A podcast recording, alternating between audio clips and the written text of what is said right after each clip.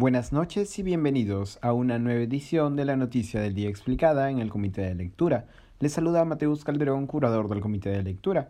La tensión política crece en Brasil después de una demostración de fuerza del presidente Jair Bolsonaro que ahora apunta sus dardos contra el Tribunal Supremo Federal de Brasil. Blanco de severas críticas por su forma de manejar la pandemia y también cercado por diversas investigaciones judiciales, el mandatario de derecha radical Jair Bolsonaro aprovechó ayer las celebraciones por los 199 años de independencia de Brasil para demostrar que todavía conserva una masa de fieles seguidores dispuestos a salir a las calles. Durante la celebración cívica, las avenidas de Brasil se dividieron en marchas pro y anti Bolsonaro, un presidente que lucha por no perder la poca aprobación que le queda. La reciente estrategia del líder ultraderechista pasa por atacar al Tribunal Supremo Federal de Brasil.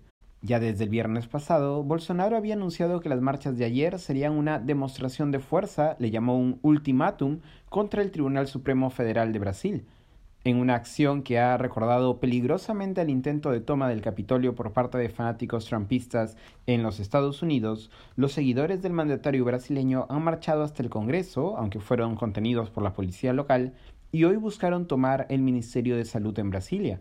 En dos discursos proferidos ayer, uno en Brasilia frente a 20.000 personas y otro en Sao Paulo ante 125.000, Bolsonaro ha convocado a sus seguidores a desconocer al Tribunal Supremo, que le sigue actualmente una investigación por diseminar afirmaciones falsas respecto de un eventual fraude electoral. El juez Alexandre G. Moraes dictaminó a inicios de agosto que Bolsonaro sí puede ser investigado, cito, por sus acusaciones no comprobadas de que el sistema de votación electrónica de Brasil es vulnerable al fraude.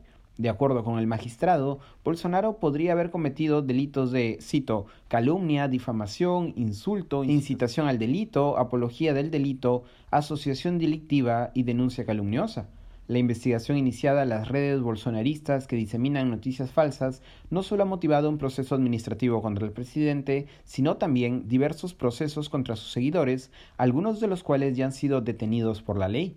En su discurso en Sao Paulo, Bolsonaro se refirió a estos detenidos como presos políticos e indicó que ya no cumpliría con las decisiones tomadas por Alexandre de Moraes. Aquí lo estoy citando. Debemos, sí, porque hablo en su nombre, determinar que todos los presos políticos sean puestos en libertad. Alexandre de Moraes, este presidente no cumplirá más. La paciencia de nuestro pueblo se agotó. También luego agregó que o bien el jefe del Supremo Tribunal Federal de Brasil coloca a este juez en su lugar, o bien este poder sufrirá las consecuencias que nadie quiere. Nadie va a cerrar esta corte, ha respondido por su parte el presidente del Tribunal Supremo Federal de Brasil, tras difundirse las palabras de Jair Bolsonaro.